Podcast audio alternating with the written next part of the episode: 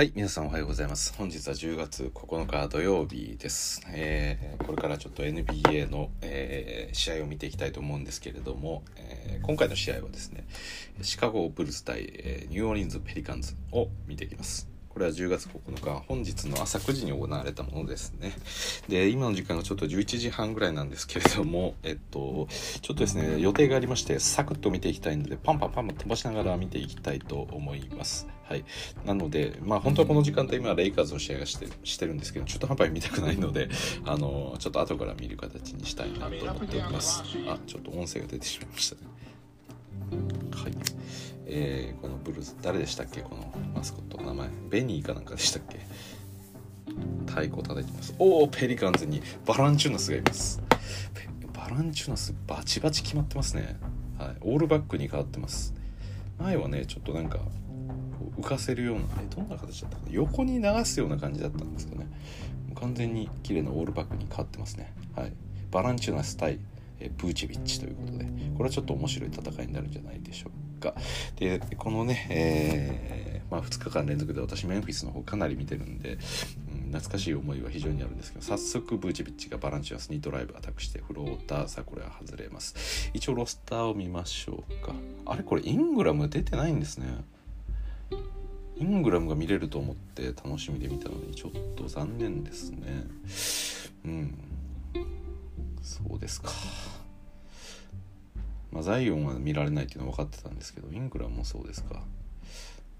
さあまだシュート決まってきません。一応じゃあブルーズのロスターから見ましょうか。今デローザン、えーザック・ラビン、えーロンゾ・ボール、えーそしてブーチェビッチがいてあとは誰だ？ちょっとあと一人分かりません。はい。とりあえずデローザンが2ポイントジャンパー決めました。なぜか4点入りましたシカゴ2点に入りました。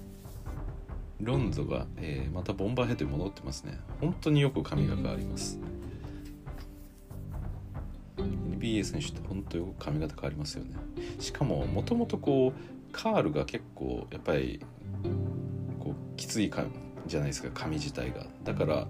あの押さえてる時編み込んでる時とかは本当にペタッとなってるんで急にボリュームが出るんで驚くんですよね。日本人がこう髪型を変えるって言ってもこんなに 印象が変わりませんよねそんな。さあサクサクやっていきましょう。シュナさんね目の色がいいんですよね。なんか狼みたいな感じの、えー雪が降る森の狼みたいな。そんな瞳の色をしています。さあデローザンデローザンからブーチェビッチピックポップで打たせていく。これは外れます。まあブーチはこれができるんでね。さあレイアップ決めました。誰ですかね。っと分かんないですね。はい。そしてロンドの3これも外れます。さあまた3打っていきますねペリカンズ。そしてロンド取ってデローザン。デローザンアタックしていきました、えー決めました。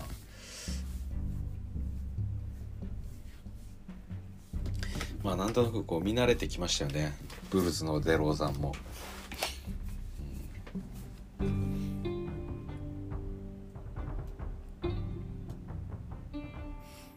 でもこのこのブルズとかまあヒートもそうですけどおっと。そうですけれどもあの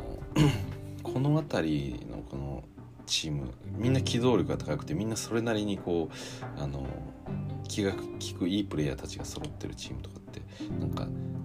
でかい化け物みたいないるチームと戦うのって結構大変ですよね。なんかそれこそエンビードとかがこのブーチェビッチと当たった時とか、まあ、ゴベアみたいなプレイヤーが当たったりまあ AD でもいいですけど、うん。まあ、AD, AD はそこまで問題ないかな。このだドセンターみたいなプレイヤーが来ると結構厳しいですよね。だからレイカーズでいうとハワードとかに当たるとブーチェビッチとかも結構大変になりますよね。まあブーチビッチは言って外から打ちますからね。だから AD とかの方が鬱陶しいかもしれないですね。ブーチビッチからすると。さあジャンパーこれは外れます。あー久しぶりにあのバランチュナスのシグネチャームーブが見れましたね。すぐボール掴んで投げようとするんですよね。すぐ掴むんですよ。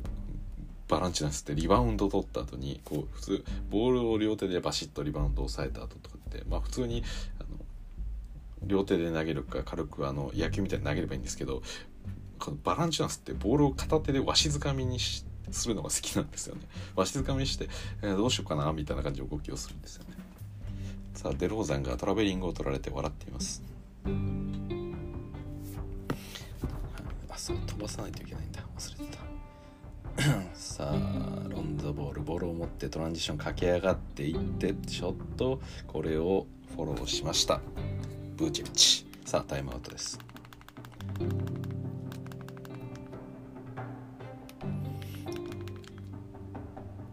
さあタイムアウト開けまして今10対4でシカゴリードですね、はい、でやっぱりイングラム出てこないですね。さあ取りましてレイアップ。N1 もらいました。グリーンですね。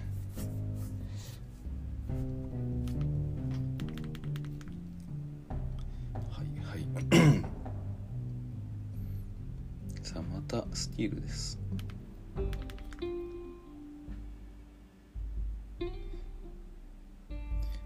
ブルズの構成が続きますね。でローザンのターンアラウンドジャンパー。外れます、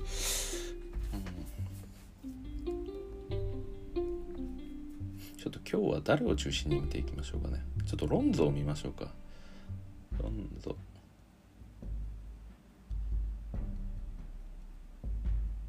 ロンゾ支持してますね。ザクラビンに。さあハンドオフもらってブーチェビッチのフックショット決まります。うん。ちょっとこれペリカンズ多分さすがにねここまで出てないと11対2のランが続いております。さあスリーポイントを放つしかなく打っていったペリカンズ。うんなんかペリカンズねザイオンが入った時とかまあそのにもうプレーオフに来るんじゃないかみたいなこと言われてからそのシーズン行けずそしてその翌シーズンも行けずみたいな感じで。まあねなんかこうトーンダウンしてる感がこう否めないですよね。サパランチュナスちゃ。ん、えー、ミドルシュート打っていきまして。久しぶりの得点ですペリカンズ。うんそうなんですよね。その、まあ、鳴り物入りで入ってきた大型ルーキーというお話だったんですけどおっとブーチェビッチからカットインしたロンゾボールに合わせてレイアップしっかりと決めてきました。うんこの辺りのお互いのこの何でしょうパスに対してのあまたまた、えー、バランチュナスがボールを持ってます。ロンゾ。さあグリーン。ファールをまたもらいました。もうお手のものですねこの辺りになってくると。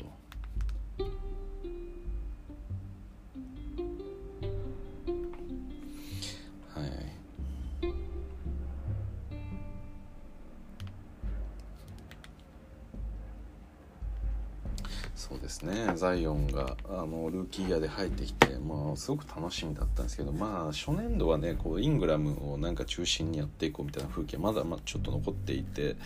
でザイオンもちょっと気を使っていた部分もあったりもしたんですけどまあその時からザイオンのやっぱり強烈なそのフィニッシュの強さフィニッシュのうまさですよねあと。ザイオンめちゃくちゃ体強くてめちゃくちゃ跳ねたりする割にフィニッシュがめちゃくちゃうまいんですよね。あれがちょっと信じらんないって感じですよね。でかくて速くてすげえ飛ぶくせにうまいっていう。だからもう懸念事項っていうのは膝壊れんじゃねえかみたいなところしかあんまないっていうぐらい本当にインサイドのザイオンの強力さっていうのは 恐ろしいものがありますよねあれ。あさあカルーソがそろそろ入る準備を始めました。お来ましたね。ついにエースがやってきました。アレックス・カルーソさあボールと変わって入ってきます。さあまた見れるんでしょうか。このアレックス・カルソえー、ザック・ラビンに対してのアリウープパス今日も見れるんでしょうか。ちょっと、まあ、もうロンズが下がって、えー、カルソに注目することにいたします。さあジャンパー。ザック・ラビーンがボールを持って運んでいきます。左のウィングのあたりの位置。さあプーチェビッチのスクリーンを使ってピックアンドロールですがこれは、えー、パス通らずなんか中途半端なちょっとプレーになってしまいましたね。スティールされてしまいました。さあバランチュナスのミドルショット。これが決まります。19対10やっぱりバランチュナスが今メインのスコアラーになっちゃってますね。ペリカンズ、まあ、仕方ないですよね。私全然知らないですもん。あジョシュ・ハートがいますね。おお カルーソ今ちょっと面白いプレーでしたね、え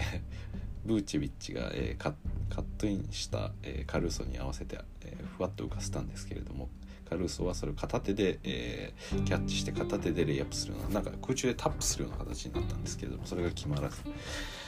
まあダンクしてほしかったですよね今の軽さには。はい。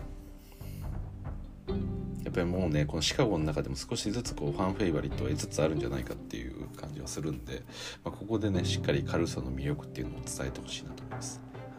やっぱこういう雰囲気なのに割とカルーソってアスレチックなプレイヤーなんであの、まあ、ダンクとかっていうのもそうそういう場面でしっかり見せてくれるっていうのがあの一個楽しいところであるんで。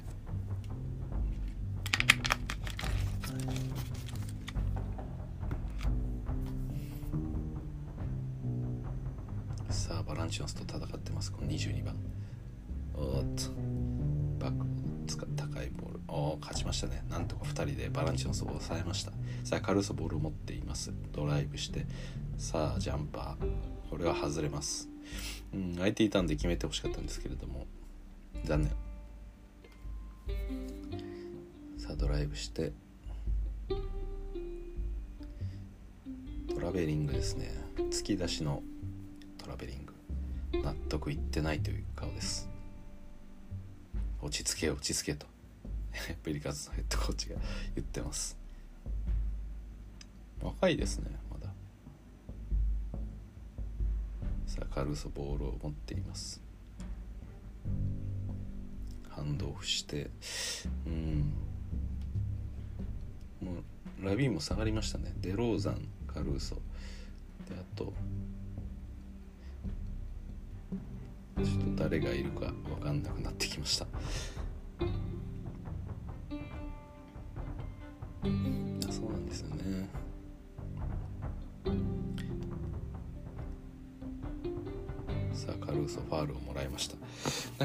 スが、この今のセカンドラインナップにおいては結構、えー、オフェンス的にも重要な役割を受けてる感じがしてちょっといいですね。タイムアウトしましたね。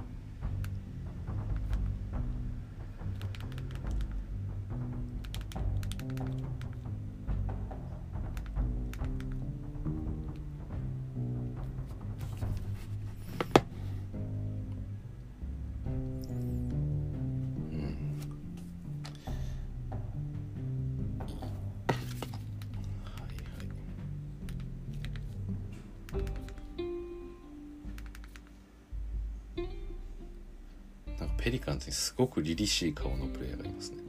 凛々しいという凛々しいというかなんか深刻な顔をするプレイヤーですね。眉間にしわが寄ってるタイプの。さあカルーソがボールを運んでいます。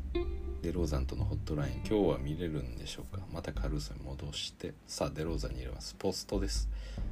ポストグッターンナラウンドフェイダーウェイはこれはエアボールです。デローザン。さあちょっとオープンになりそうだ。このドライブを。いいディフェンスです。おーっと今のファールじゃねえのかと。カルソが吹き飛ばされています。さあここでシカゴのトランジションまたターンオーバー。次はペリカンズのオフェンスです。一気に攻めていってカルーソがよく守りきりましたが空いたところ飛び込んできてレイアップ。結局ペリカンズ決めきりました。うんなんかとガチャガチャした感じの試合展開が続いております。さあさあインサイドものすごく収縮してますがうまく決めましたねシカゴの、えー、これは24番ですかね。14番ですね。はい。さあショット打って。まだ得点的には25対15です。そして第1クォーター残り1本を切りました。さあどうでしょうか。デローザの3はうんこれは決まらないがリバウンドをよく取りましてこの24番ですかね。22番ですね。はい。しっかりと決めました。ジョンソンって書いてますね。ジョンソン。22番ジョンソン。カルソと同じヘッドバンド兄弟としてガード陣並んでいます。さあここはしっかりと見ていた。うん。さあ残り30秒。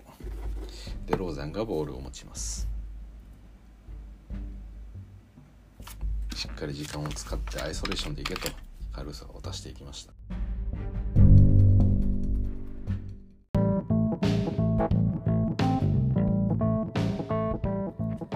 はいすいません。ちょっと電話かかってきました。ちょっと急いで収録し、えー、試合見ていきたいと思います、えー、第1クォーター残り30秒といった場面です。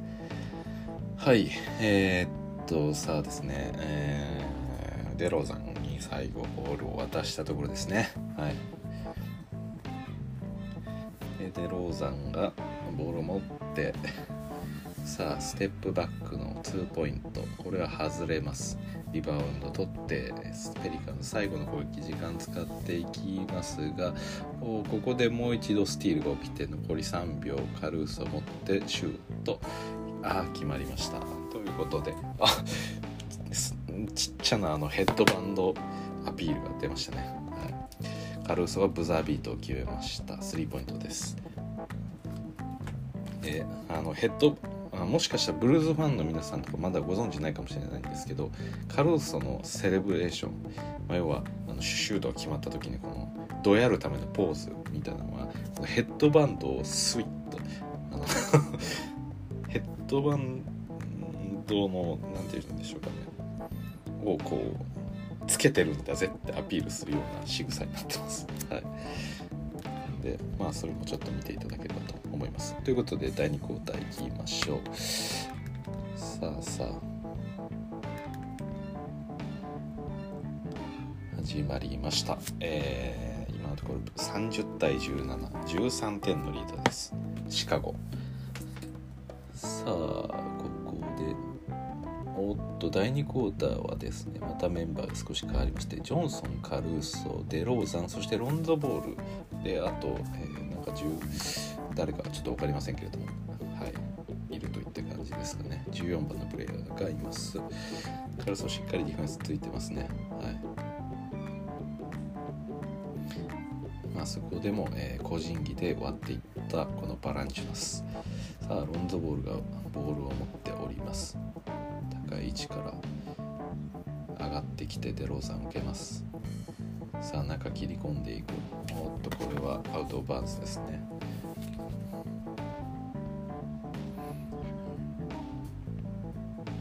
デローザン腕腕のタトゥーすごい色が入ってます。もうほぼ何でしょう真っ黒というか。柄というこう塗りで埋めてる感じがしますね。サバンチャンスと戦ってるこのジョンソン。さっきからこのジョンこのジョンソンがなんかマッチアップ当たっちゃってるんですよね。頑張ってます。腕を引っ掛けてるのに。さあ3を決めてきましたペリカンズ。さあカルーソボールプッシュして空いた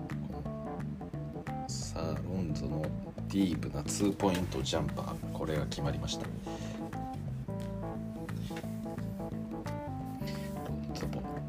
そうなんですね。これで合ってるんですね。このマッチアップでそもそも。これ結構厳しいですね。このジョンソン多分15センチぐらい身長10センチはありますよね少なくとも。身長差があります。全然センターポジションの身長じゃないんですけどやらされてますね。仕方ないですね。プーチビッチがいない時間帯はこうなると。さあ軽さポンプフェイクからのツーポイントジャンパー決まらず。うんカルーソちょっとね惜しいプレーが続きますね。相手はいるんでなんとかねこのジャンパーを決めていってほしいところですね。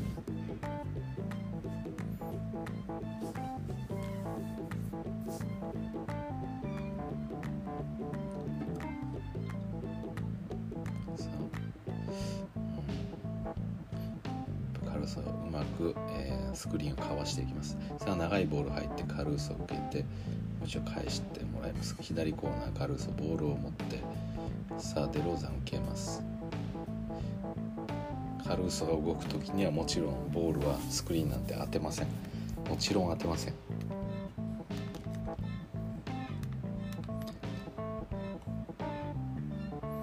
さあロンゾが受けます。でローさんがああパスミスが出ましたね。さカルーソが受けて。カルーソから。バランチュナスがついてます。さあロンゾのスリーポイント。決めました。うんなんかもうちょっとあれですよね。まあ今は別にフルメンバー揃ってるわけじゃないですけどインサイドもうちょっと攻めれるといいですね。なんかこう外から外からがやっぱ多くなってるんで。ちょっとインサイドを攻められればもう少し簡単に打てるようになるんじゃないかなと思いますがさあロンズボールのワイドオープン3決めました。タイムアウトですかね。みんな出て迎えます。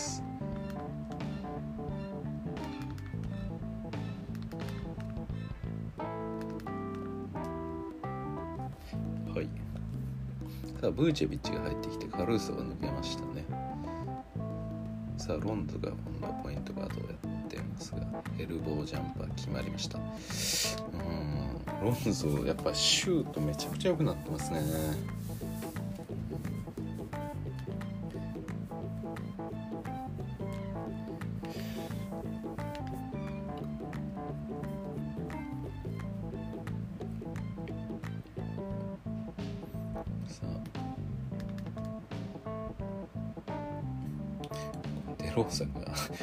をずっと見てる絵が映っています。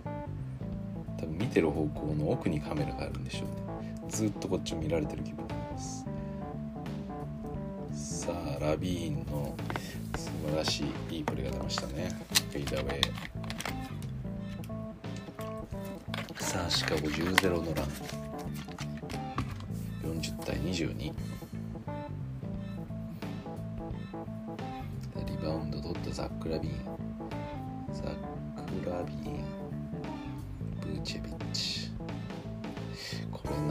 くですけどラビーンはいた方がいいですよねこれ。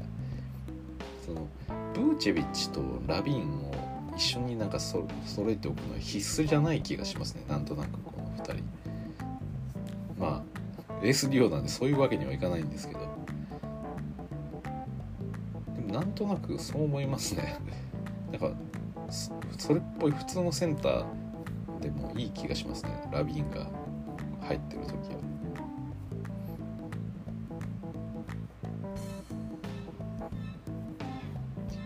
人がなんか抜けた時のこのあのインサイドにこうアタックできない感じっていうのがちょっと困る気もしますね。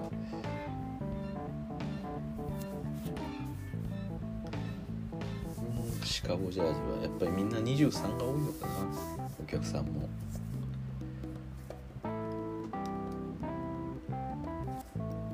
レイカーズとかもいまだにぱりこのコービーのジャージを着てる人が一番多いですよね。さあラビーンがステップバック3外れます。やっぱシカゴのファンもみんな 23MJ のジャージを着るんですかね。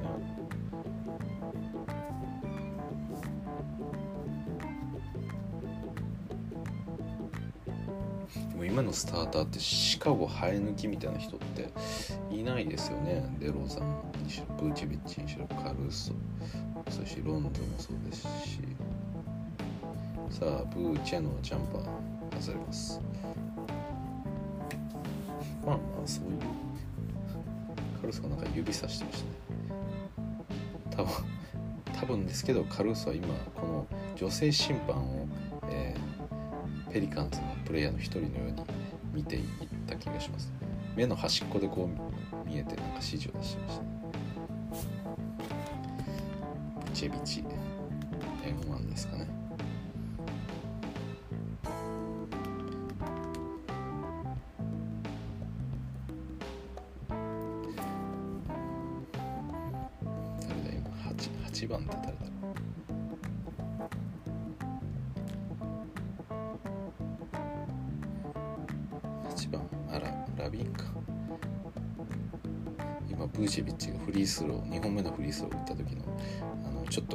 と下半身だけが見えてたんですけどあ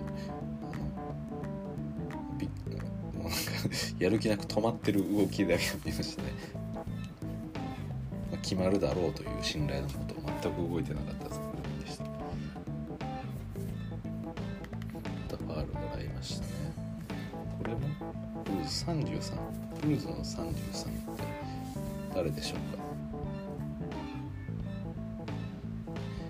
過去のプレイヤーなんですかねジャージ買ってるのって。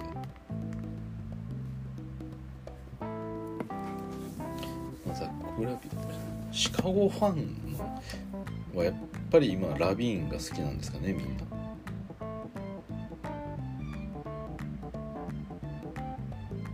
どうなんでしょうか。例えば今レイカーズだとレブロンファンが一番多いと思うんですよ。やっぱりエースなんですかね。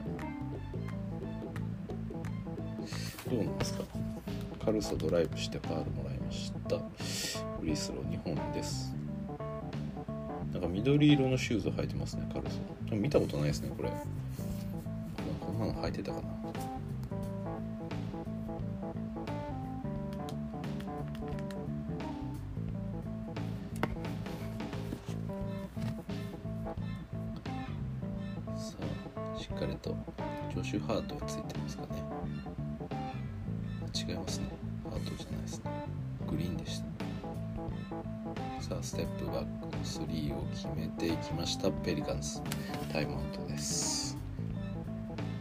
サンダー・ウォーカーですね。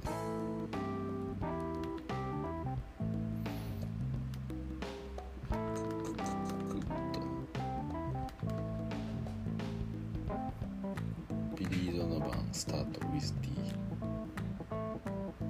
ビリー・ドノバンはディフェンスから始めますと。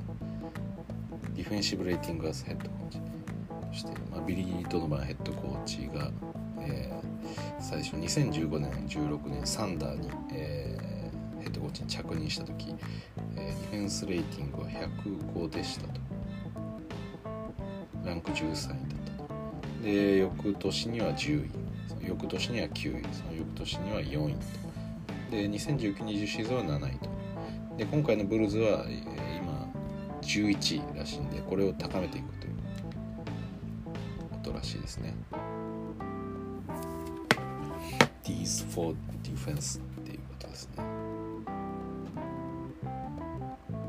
さあカルーソが中入れました。ブーチェビッチポストで押し込んでいきますがターンアラウンドフックショット左手で放っていきましたが外れます。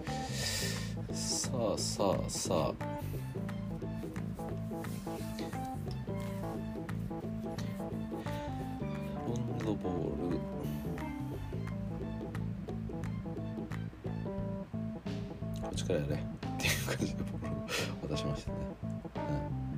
っちから行けよっていう感じでロンゾっていつも渡しますよねセンターライン越えるぐらいまで行ってああよしじゃあこっちから行けっていう感じで。本当にボールをなかなか持ってくれないですね。ちょっと持ったらあそっちっていう感じで託していくと。さあよく守りました。カルーソトランジション移動するのかなさあザック・ラビーンが切り込んでいってリバースレイアップ決めました。ザックラザックラザックラザックラ走ってます。さあロンゾポストディフェンスです。ちょっと見ましょうか。グッティでした。止めました。さ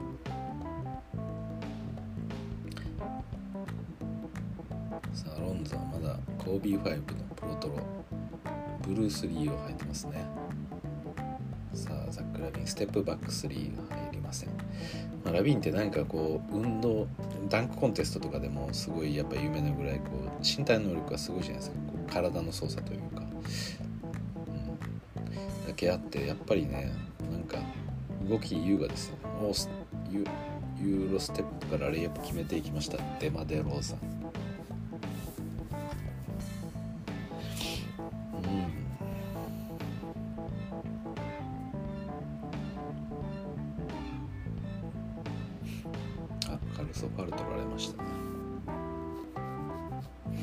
ぱいいですよね。このカルーソがこのスクリーンを抜ける感じとか好きなんですよね。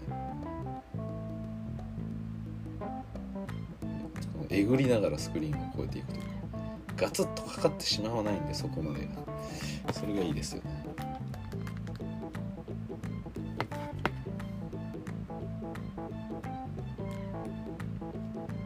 やっぱりこ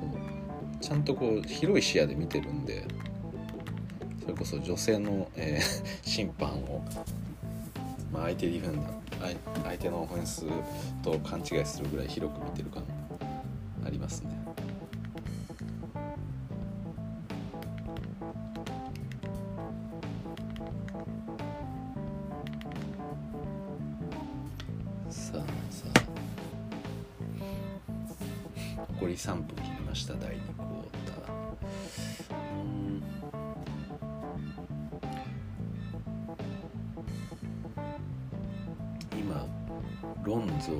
ソ、えーブーチェビッチ、えーデローザン。そしてラビーンという時間帯になってます。さあワイドオープンブーチェビッチ3これ外れてもう一度ブーチェビッチ取ってカルーソに戻します。カルーソ飛び込んでザック・ラビーンの3ああ決まりました。うん今がねちょうどカルーソ笑ってます。珍しい試合中に笑顔なのなんかねあのこれがスターターちょっとできるのかなって試してる感じがしていいですね。カルソスターター取れるかもしれないです。ああいいいいディフェンスですね。やっぱり。一発ね体をボンと当てるんですよね。まあ最終的にね決まってしまったんですけどやっぱりすごくいいですよね。ロンドンの3あー決めていきました。やっぱいいリズムで渡す。パスカルソから出るといいリズムでロンドンが打っていきますね。はすごく良かったと思います。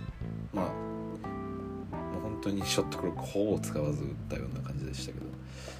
パンパンっていうなんかロンドンのキャラ的にもそっちの方が合うんでしょうね。もともと自分自身もそんなボール持たないですし割ともうパッと渡してパッとパッとやろうぜっていう感じなんでしょうね。人によってはね打つ前にしっかり見定めたい人もいましたさあオープンになりましたブーチビッチエロージャパーうわこれ今めちゃくちゃいいですよこのメンツ。すごいボールもよく回ってます。はい。これ本当にいろんなところからこの攻撃が始まってるんでちょっとねこれ難しいですよ。3ちょっと打っていきます。ああペリカンズなんと返していきました。さあでもこのオフェンスはちょっと止めづらいですよデローザン。ブーチェビッチそしてラビンがいてでカルーソが起点になるっていうのもまた一つ。やっぱカルーソに持たせないから外れたんだよブーチェビッチ。ファウルですね。はい。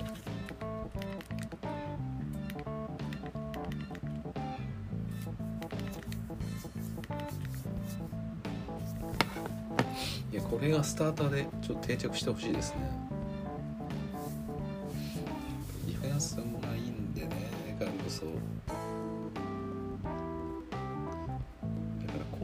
コーナーにこうつかせるようあカットで入ってきました。カルーソがうろうろして、えーデローザンのスペースを作ろうとしてましたね。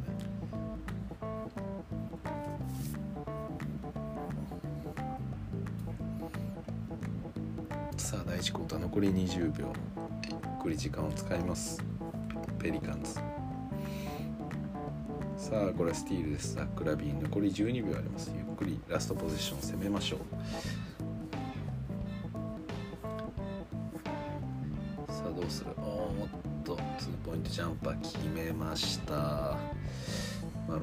助けに行こうとしたところでしたが、まあ、それも不要だと言ってステップバックツーポイントジャンパーを決めてきました。さあ前半終了。第3クォーターいきます。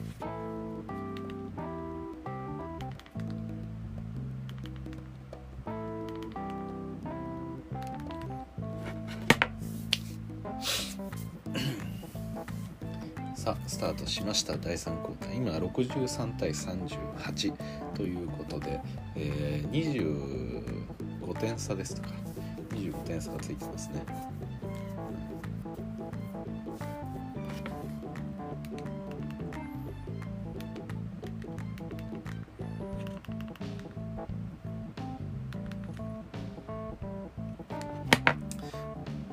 さあ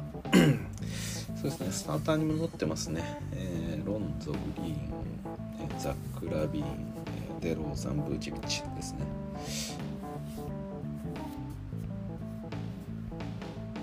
まあちょっとサイズが足んないじゃ足んないかもしれないですけど軽さでもいい気もしますけどね。どうなんでしょうか。さあロンゾからグリーンが受けてグリーンのフローター決めました、うん、なんか軽さぐらいにしといた方がさそうな気しますけどね、まあ、そもそもこうオフェンスオフェンシブなプレイヤーがちょっと多い感があるんでどこからでも誰でもそれこそザック・ラビンでもブーチェビチでもデローザンでもロンドでもこう攻撃ができるみたいな感じになるともう一人攻撃をとなんかボールが逆にばらけすぎてる感もありますよね。グリーンが受けると。カルーソぐらいでいいんじゃないかという気もしますイージーならやっぱ決められました。やっぱりそんな気しますね。今こう抜けられたの見てても。別に軽さがいたらどうにかなってた話ではないですけど。俺はディフェンスだよみたいなポジションのプレイヤーが1人いる方がなんかまあ責任を持たせられるというか、まあ、ドレイモンド・グリーンがよく言ってますけど、まあ、自分はディフェンスに責任を負ってるんだということ、すごくいいオフェンスの形になってたりしてたとしても、まあ、結局のところこう例えば相手からこうトランジ速攻を食らうようなシチュエーションってある時にみんなオフェンスにこう積極的にやっぱ参加してるとやっぱどうしても戻りが遅くなってしまったりとか自分がオフェンスとしてのその役割をそれぞれある程度に持ってしまっているとちょっともしかしたらそこに加わるんじゃないかみたいな感じでどうしても引きが遅くなりますよね、まあ、その点1人ディフェンシブなプレイヤー入れておくとそのプレイヤーはいつもディフェンスのこと考えてるんで、うん、なんかチームとしてより安定しそうな気はしますけどね、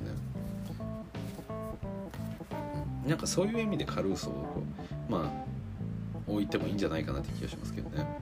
まあ、オフェンスでももちろんあの使ってもいいんですけどまあ、ものはメインはちょっとディフェンスでやってくれというのでもいい気もします。はい、なんとなくそのバランス良さそうじゃないですか。まあなんとかしてカルーソをスターターにねじ込もうとしてるだけなんですけど。さあザック・ラビンから、えー、ブーチビッチにブチビッチのフックショット。たまんないですね。あ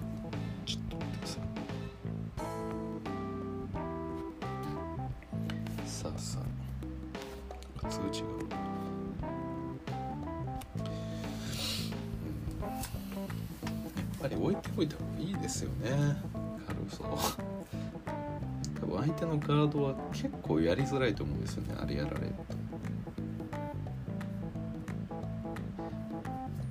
さあブージェビッチの3は外れます。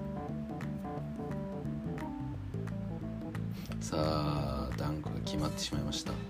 れはカルソ入れましょう。で私先日こうカルそのこのブルーズの試合を見た時にカルーソの話をしててでレイカーズの中でどういうところの役割が一番あのありがたかったかまあ第2こうセカンドラインナップとして入ってくる時に一気にこうチームの雰囲気を変えられるすごい珍しいプレイヤーだっていうふうに言ったんですけどそれが実はさっきの話と私は関係あるかなと思っててやっぱりカルーソはそのディフェンシブアイデンティティとしなんかその象徴として入ってくるんですよ。だからその時点でディフェンスが一気に締まるんですよね。うん。なんでまあそういう点でいいんじゃないかなと思うんで、まあ、使ってみてほしいですよね是非。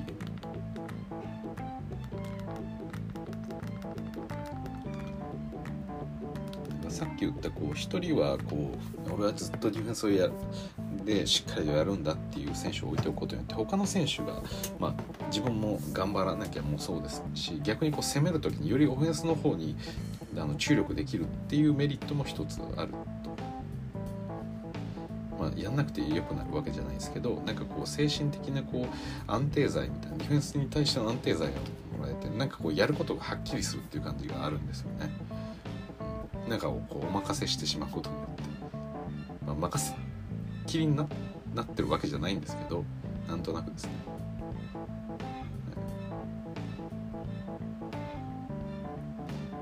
さあカルソ戻してくれない。ロンゾがディープ3を決めていきました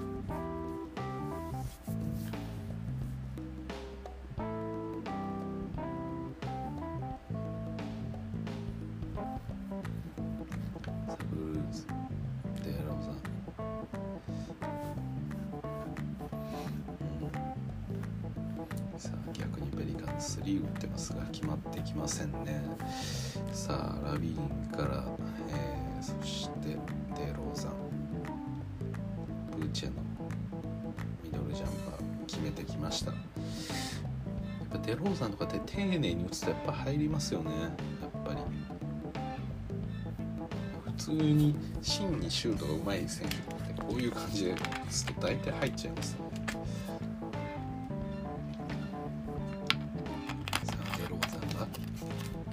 左のコーナーからポストをしていくかな。さあターンアラウンドジャンパー。わあ乗ってきましたねデローザン。タイムアウトです。ちょっとこの感じのデローザンが出ちゃうともう怖いですもんね。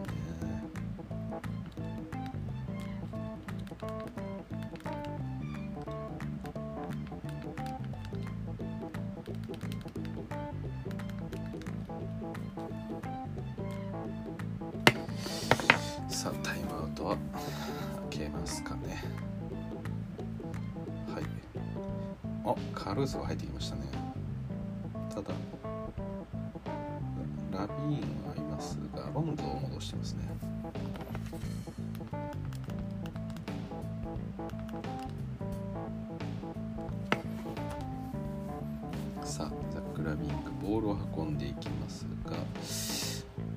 うでしょうか。ああちょっとあまり良くないパスでしたねラビン。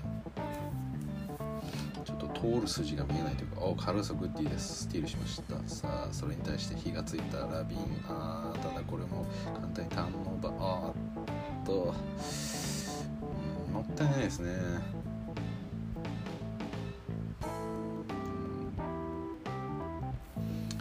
さあデローザンボールいきます左から。ブーチビッチがトップの位置からスリー打ちますがこれも、えー外れます。さあ長いパス通って、えー決めきれずカルソ最後までなんとかバランチュンスを抑えました。さあバランチュンスにフェイクをかけてブーチビッチから中パス入れてそして右コーナーもう一度ドライブ切り込んであのレイアップ。これはすごい。最後はこの個人技で見せましたザクラビン18得点13分の7フィールドゴールです。うん。ああいいですね。はい。やっぱ今のカルソこれもうやっぱ見たいですね。もう一度見ますか。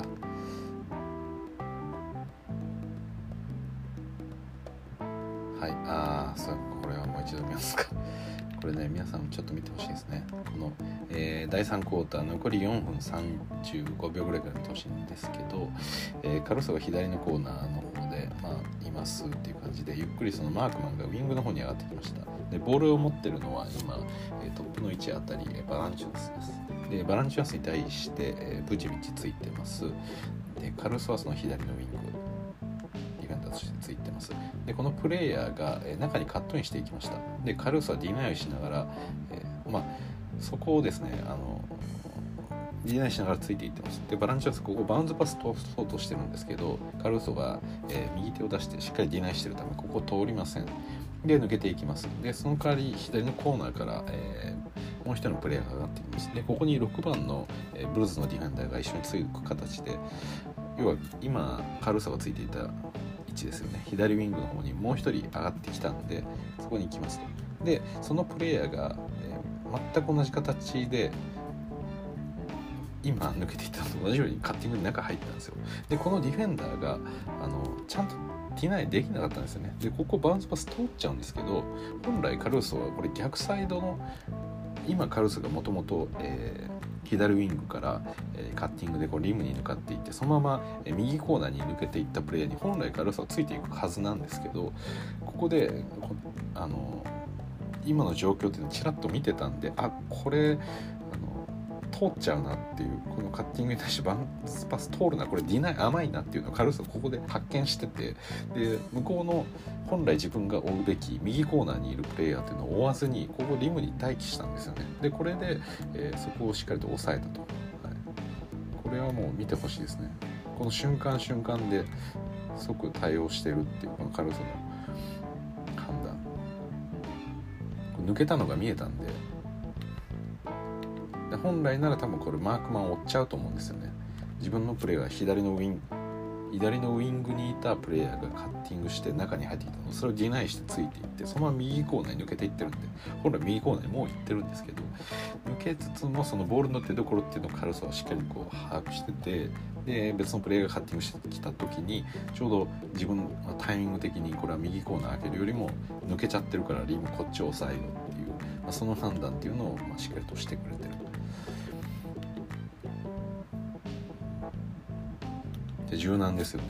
まあ、今のそのそもそもついてたプレイヤーがちょっと多いすぎたっていう。本来カルーソをカバーする領域でもなかったんですけれども。ただまあもちろんその角度によってはねそうですね、まあ、カルソと全く同じカルソが今かけられたのと全く同じ形ですよね。このウイングにいるディフェンダー、えー、このプレイヤーっていうのが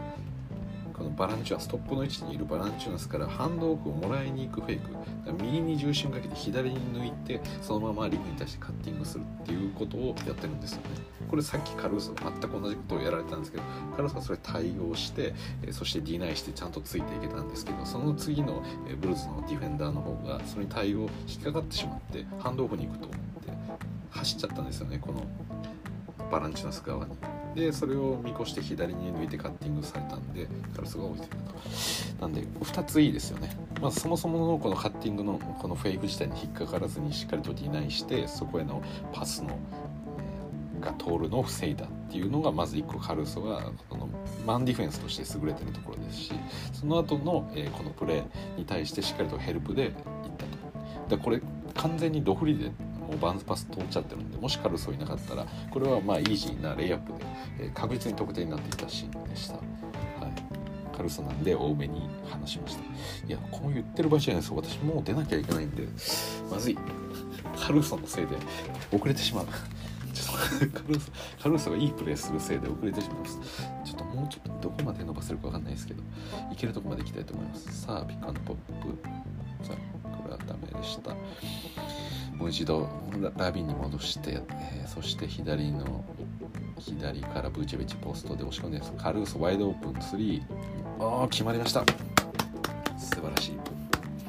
カルーソ、張り切ってます。さあいいディフェンスまたいいディフェンスが出ましたね。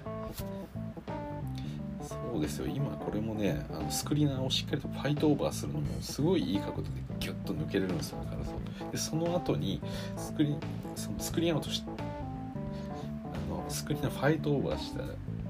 プレイヤーが左のコーナーに逃げていったんですけどそのタイミングでシュートを放ったら即軽さそのまま流れでスクリーンアウトしに行ってるんですよね。やっぱこういう意識の高さっていうのも、ま、非常に素晴らしいですよね、まあ、カルソ自身がこれがすごい直接的に何かにつながってるかということは難しいですけれども、まあ、他のプレイヤーがそれこそリバウンドしやすくもなってるでしょうし、まあ、そもそもそのファイトオーバー自体が、えー、すごくルーズになってたとしたら他のプレイヤーが本来ヘルプにもやっぱり来なきゃいけなかったりスイッチしなきゃいけないような状況なんで、まあ、そういうバスケットをこうなんでしょうかね。こうギャップをどんどんどんどん大きくするためにみんなパスをこう回していったりとかそれこそ、えスクリーンプレーがあったりすると思うんですけど、まあ、そこをしっかりカルソの時点で止めてるんでやっぱり他のところでも点が取られづらくなってるっていうような、はい、これはちょっと あのよく言い過ぎました。今自分で言ってて思いましたけど。はい。まあでも本当にいいプレイヤーだと思いますよ私は。さあブチブチ。フック通りました。結局ねやっぱりこの今も葛藤をやっぱしてくるっていうのがあるんで余計やりづらくなってると私は思ってます。あまた今もいいですね。はい。今ハンドオフでもらいに行こうとしてたんですよ。軽さがついてるプレイヤーが。はい。でもそれもしっかりと阻止し阻止しましたね。うん。でこの未然未然にそこの、えー、位置を防いでると。まあ結果的に別のところから得点も入りますし、まあ、もちろんカルソンとか得点も取られるケースもいっぱいあるんですけどただしっかりとねこの単純にハンドオフだけでも簡単に取らせないっていうよ、まあ、そういうプレーがいいそして今もドライブでワイドオープンのコーナー3を、えー、演出しましたが、まあ、最後ちょっと決められませんでしたね。はい、そうですよねこのやっぱりリズムやっぱ入れてほしいですねスターターには。でここそのロンゾ入れてても全然いいと思うんですよ。まあ、ロンゾ自身もねそんなボールなんかずっと持つわけでもないんで別にカルーソがポイントガードやったってロンズはシューターでもいいですしさあオープン3決めました見ましょうか今のは当たり前のようなプレーなんですけどデローザがボールを持ちますトランジション上がります。カルーソ置きます。真ん中ドライブ切り込んで右にいた、えー、ザック・ラビーンに最後決定的なパスを出して、えー、コーナー3もうザック・ラビーンもサムズアップが出ましたね。はい、えー、グッディでした今の。これもうマイプレー言わなきゃいけないのかよカルーソ勘弁してくれと思いながら私は見返して。いや思い出しました。今巻き戻してから時間がないって今これ左にドライブしっかりとこっちを止めてるんですね。いやもう本当にこう素晴らしい。でカルロスが今のディフェンスしてからザック・ラビーンはその後すごく簡単に守れてるんですよねこれ、うん、カルロスは今 今のっていうのはウイングから左にこうドライブしていこうとしたプレイヤーがいてでそっちに行かせないようにしっかりと止めたんですよね。でカルーソがもしそこを、えー、コーナー側にこう奥深くドライブさせてるとするとそれあのなんつうんですかねラビンカルーソがウィング位置にいて、えー、ラビンが左コーナーにいたんですよでそのカルーソがついてるプレーは左の奥の方にこうガツンとドライブしてきたんで、えー、そうなるとそれラビンが前に出てきてカルーソが下がるそこでスイッチングをしなきゃいけないような状況になってしまうと多分それスイッチングする瞬間に裏をこう上を通されてしまうようなプレーがやっぱ起きちゃうっていうのがあったんですけどカルーソがもうその時点であの足をバンと出してそっち側の道を完全に止めてでラビンはお前はそっちにつけっていうことをこう明確にあの意思表示として出したんでラビンは安心してそのコーナーにいたプレイヤーがえ中にこのリムの方に走っていく。方に対応できた。はい。まあ、それか。はい。なんで、まあ、非常に守りやすくはなったんじゃないかなと思います、今のラビーは。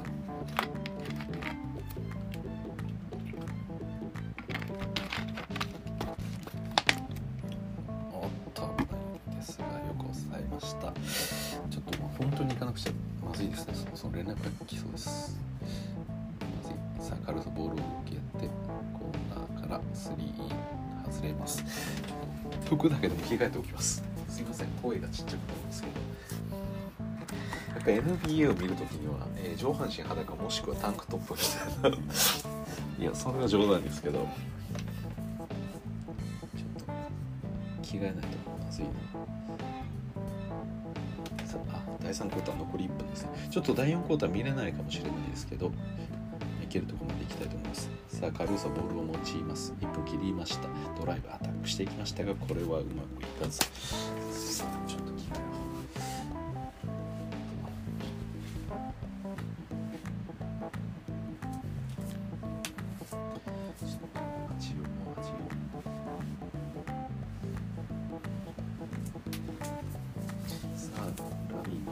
あラビじゃないロンドンですね。さあ3決めていきました。これはトロイ・ブラウン・ジュニアですね。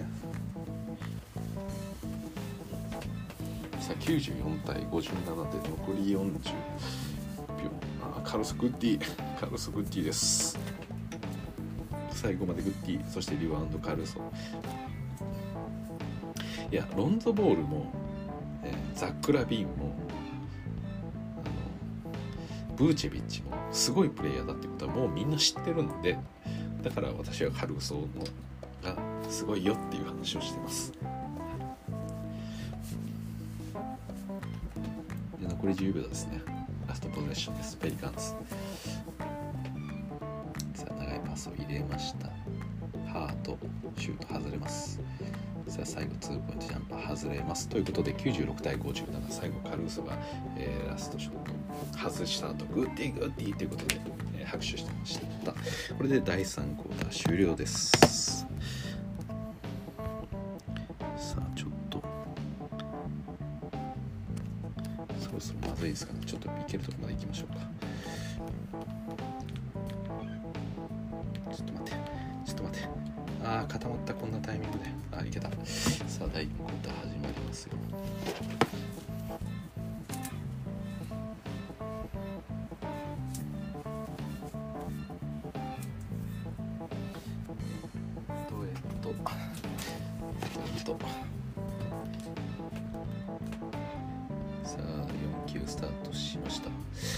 あこれもガベージですね完全に。じ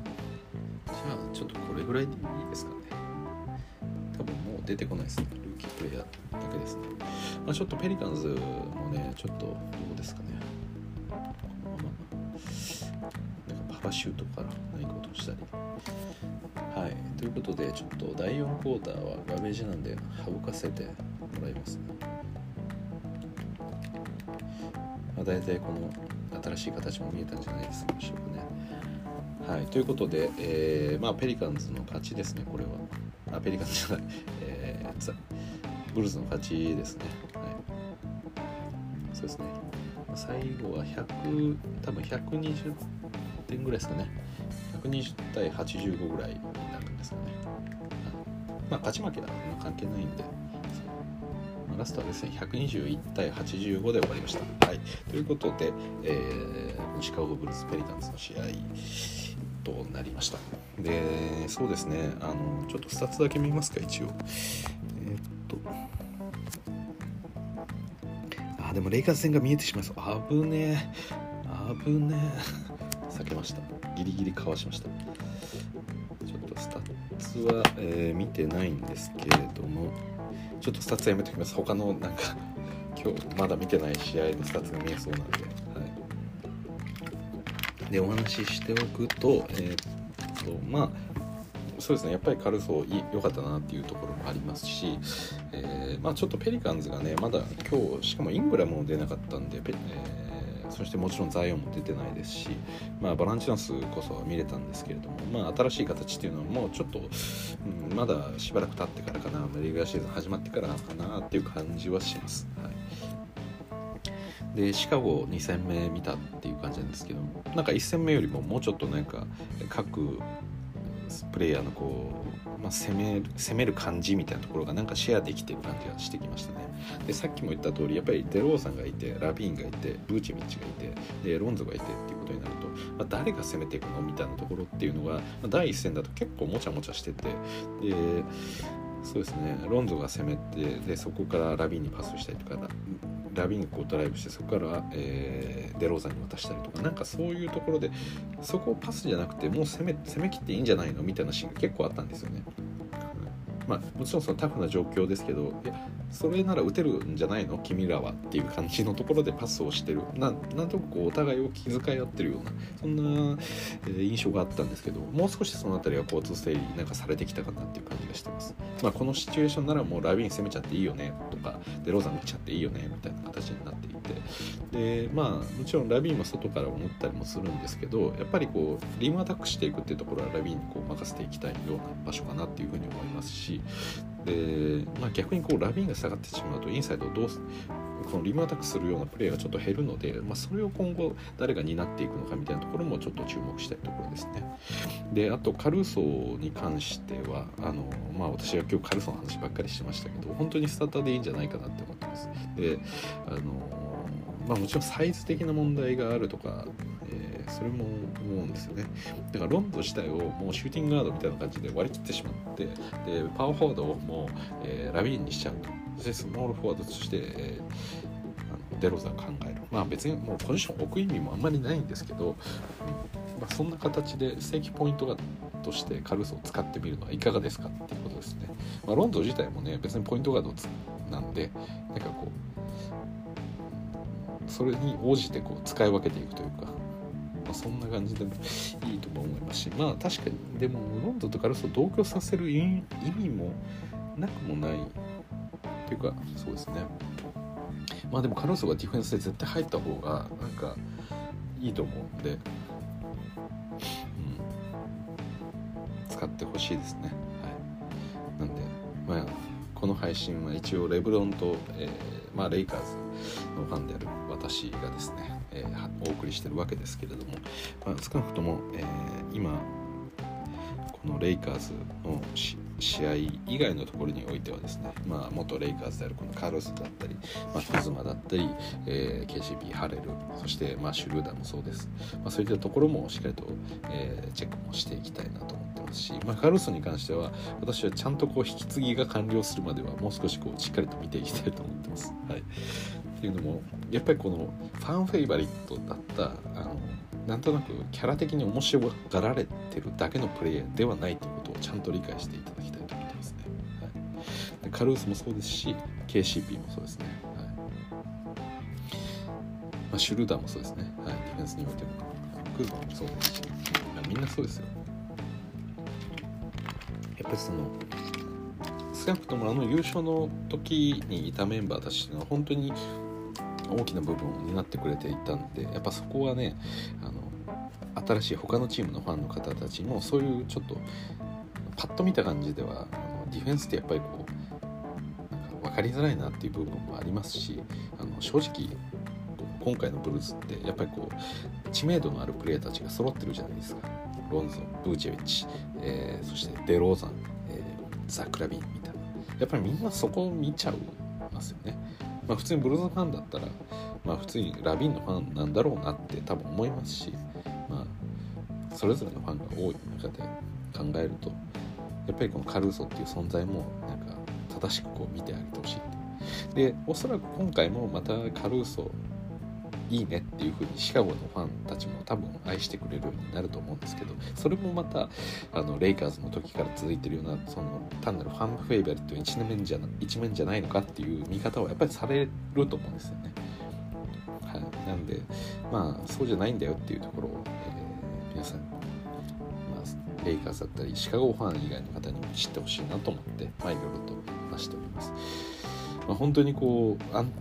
やっぱりプレーが安定するっていうのはものすごく重要で、まあ、それはまさにこうレブロンと一緒にいたからこそですしあのファイナルを経験したからこそでもありますしまあ何でしょうかね。特にこのカルーソっていうのはプレーオフ中毒になったっていうことまあ、前から言ってますけど言うぐらいなんでやっぱりその本当に強度が上がった時にどういうことができるのかそのプレッシャーがかかった時に何ができるのかどういうふうな守り方をすればいいのかどういうオフェンスをすればいいのかっていうところをやっぱりそのレブロンが求めるようなものっていうのをカルーソもそこは共有してたところがあるんでその辺りの感覚っていうのは逆に言ってしまうと今ラビーンにもブーチェビッチにもロンゾにもえー、と誰ですかと、え、デローザンにもやっぱないと思うんですよねそこは。なんでまあそういうエッセンスみたいなものも今カルーソの中にあるんでそれもなんかうまくチームにとってあのいい方向でそのムードみたいなものをこう伝えてほしいですよね。まあちょっと言い方は良くないですけどやっぱりシカゴはこれまでまあ、直近に関してはすごく強かったチームではないんであの新しいこうスタープレーヤーが入っていったとしてもやっぱりあのプレーオフで勝っていくっていうところにおいてはやっぱり勝ち癖勝ち方を知らないとあのできないと思うんですよね。それがまさにそのあのプレーオフ常連のプレイヤーたちの強みだと思うんですよね。別にケビン・デュラントって単純にものすごく能力が高いことはもう明らかじゃないですか。明らかですけど明らかだけどやっぱ能力だけじゃないんですよね。それで勝ちきれるっていうのはやっぱりそこの戦い方をやっぱ知ってるからなんですね。レブロンが毎度こんなファイナル連続でいけてたので別にレブロンの能力の話もありますけどあとはやっぱり何ですかねそのチームプレーヤーたちに恵まれたとかまあそういういろんなことがあると思いますけど結局のところ第4クォーターでしっかりと勝ちきれないので残り5分というか残り2分とかであのまあ、そういう接戦にはなるんでそこで勝ち切っていくためには何が必要なのかっていうことですよね。どういうプレーが大事なのかっていうそこの感覚をやっぱりあの経験として持ってますしでレブロンだって持ってましたし、まあ、ハワードだって、えーまあ、オールスタープレーとして長くキャリアもあったですし、まあ、ハワードは何か教えるかっていったらそうでもないかもしれないですけど、えー、まあロンドがいたりですとか、まあ、そういうところも含めて、まあ、レイカーズの中でこうベテランからいろんなことを吸収したプレイヤーたちっていうのをあの今外にこう今出ていったんで、まあ、そのプレイヤーたちがその新たにいったチームの中であの何をこうできるのか。今までそのレブロン AD っていうところにロールプレイヤーとしてのしっかりとした役割を果たしながらもそれをじゃあ自分がそのロールプレイヤーという立場からエースたちのプレイヤーに対して何ができるのかっていうであくまでレブロン AD がいてそれに対して使われてる立場だったのかもしくはそこでしっかりとした役割を果たしていたのかっていうところがこの次に行ったチームの中で、うん、見えてきますよね。でカルソはこのシカゴブルーズに対していい影響を与えられるっていうのであればそれはもうカルーソの力ですしそれがロールプレイヤーでありながらも何でしょうね。そのロールプレイヤーとしてもエースプレイヤーたちの動きをこうに影響を与えるようなロールプレイヤーというかなんかそういうことができるプレイヤーだと思ってるんですよ。カルーソはだから私はこれは多分珍しい能力じゃないかなというふうに思ってます、はい、やっぱりなんでしょうさっきちょっと細かく細かく話したようなディフェンスの話でもありますし、うん、やっぱりこう周りのプレイヤー自体がよりこう動きやすくもなりますしカルソ自身がそう高い、えー、ディフェンスを見せることで周りのムードも上げていくってこともできますし、うん、なんでしょうまあ本当にこうねいいプレイヤーだと私は思ってますので皆さんもぜひ楽しんでいただきたいなというふうに思ってます。でもう時間がない時間がないと思ってたんですけれどもどうやらあと20分くらい時間があるようでした、はい、なんで第4ボタンを見ればよかったなと思って今ちょっと後悔をしています。はい。でですねまあそうですね、まあ、今回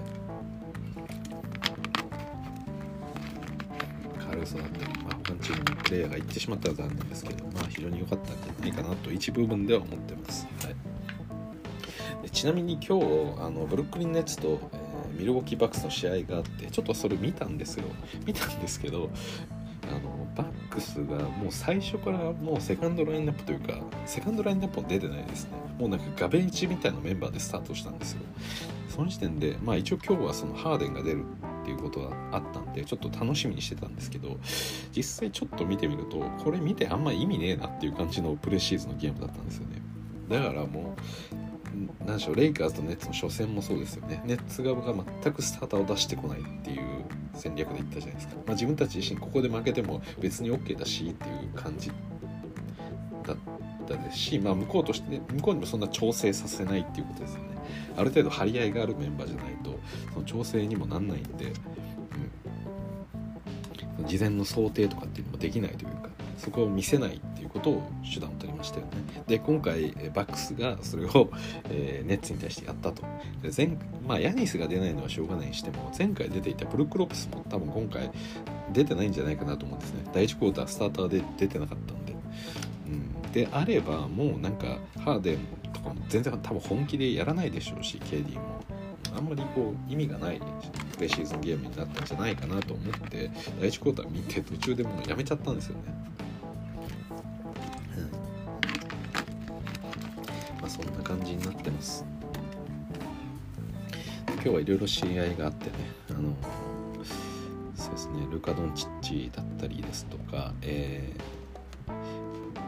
ー、出てるのかな？多分マブス対クリッパーズの試合があったりするんで、まあ、まだクリッパーズはいろいろねプレイヤーが揃わないと思うんでうんちょっと見てもどうかなって思うところもあります。まあでもね逆にこうテレンスマンとか、えーまあ、レジー・ジャクソンだったまあ、レジー・ジャクソン若手とは言わないですけど、まあ、テレンス・マンを見て楽しむっていうこともできるんでそれはそれで面白いかもしれないですね。で私あと見たくて見れてないのがデンバー・ナゲッツですよね。やっぱりニコラヨキッチの今シーズン。まあ、さらに成長してるのかどうかみたいなところちょっと見てみたいという思いがあります。であとは MPJ ですよね。はい。あのまあエイトンを怒らせた張本人と言ってもいいんじゃないでしょうか。まあ一応話してるとエイトンまあね、MPJ とかルカ・ドンチッチトレイヤングと同期ですよね。同期でドラフトされてますと。でエイトンは、えー、昨シーズンご存知の通り、えー、西の1位としてあ西の1位ではないですけど、えー、カンファレンスファイナルまで行って NBA ファイナルを戦ったプレイヤーですよね。あチフランチャイズチームですねなんで、あのー、まあ、実績ベースで考えれば、まあ、もちろんクリス・ポールブッカーの実力もありますけれどもエイトンも大きな仕事を果たしたっていうのは、まあ、誰が見ても明らかだったと思うんですがそのエイトンに対して契約更新でマックス契約を払わないっていうことを、まあ、サンズが今言ってるとでそれに対してエイトンが激怒りしてるわけですけれどもまあそれはルーカ・ドンチッチと比べてエイトンってだったらエイトンはまだ許してたと思います。ただ MPJ で マックスをデンバーからもらったんでなエイトンとしてはなんだじゃあ俺は MPJ 以下なのかっていう話にやっぱなるわけですよね。はい、それは今えー、デンバーにおいては一番重要なのは多分ヨキッチです。で、その次ジャマール・マレーがいて、で、次として、えー、この MPJ を一つ、この3人を基盤で考えていると。で、そこにプラスアルファでアーロン・ゴードンがいたりとか、まあ、していくわけですけど、まあ、その屋台骨、ここに、えー、じゃあサンズはエイトンは入らないって言ってんのかっていうことをエイトンはやっぱ起こるわけですよね。うん、でもこれはちょっと難しいですよね、まあ、さっき言ったヨキッチ、え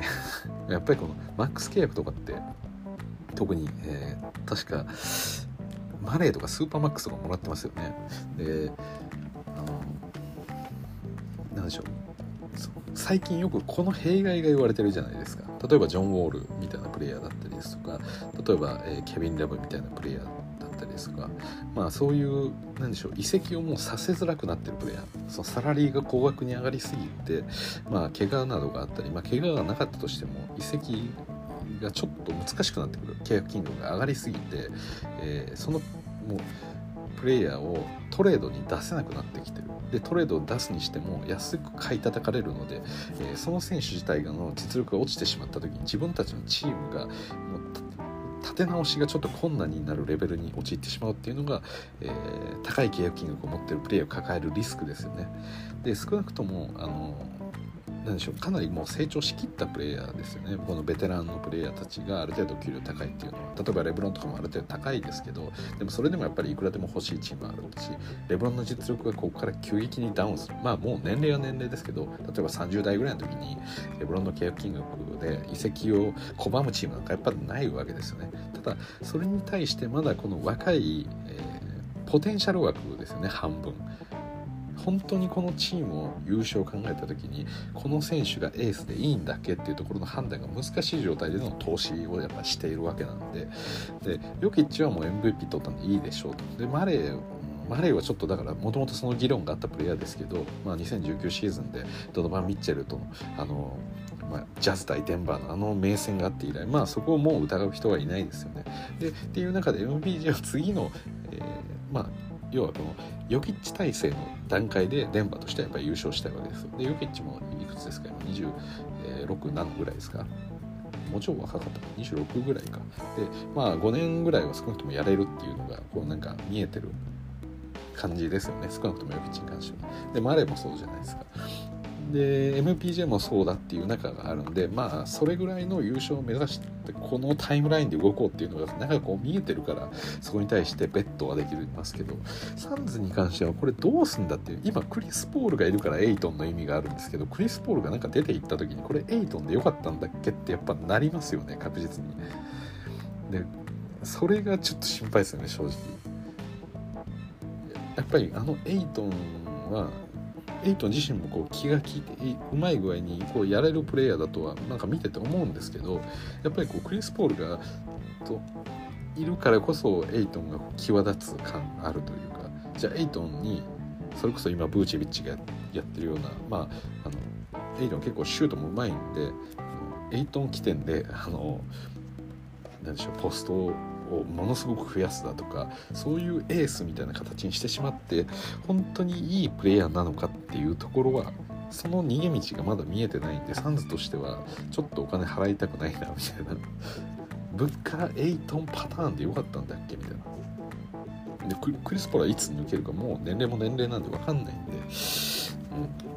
まあ、それをですね、まあ、ちょっと話だいぶそれましたけどそういう経緯があってやっぱエイトンは、まあ、なんで俺マックスじゃねえんだっていうことをやっぱ気持ちとしては起こる。だから本来、まあ、そこのロジックを説明すればエイトンとしてもちょっと分かってくれるとこはあると思うんですけどただ MPJ がやっぱりもらってるわけですから MPJ がニヤニヤしながらこっちを見てるわけですよね。夢の中で出てきて「おいエイトン俺同期だけどもうこんだけお金もらったぜ」お前チームからマックスもらえてないってことはどういうことか分かるかっつって。お前のチーム変わらずねファイナル NBA ファイナル行ったって言ってるけどそれ評価してんのお前じゃなくてクリポだからみたいなことを要は MPG が夢の中で言ってくるみたいなことがあってムカついてるわけですよ。はい、だいぶ話がちょっと脱線しましたが、えー、そんなこんなで NBA いろんなことが混ざって面白いんで、まあ、そういうことも含めて電波の試合もちょっと見てみると面白いかなと思います。はい、MPG がシュートをミスするたびにエイトが笑ってると思ってください。はいということで、えー、ここまでお聴きいただきどうもありがとうございました。えー、またいろいろと配信していきますので、見ていただ、えー、聞いていただければと思います。それじゃあまた。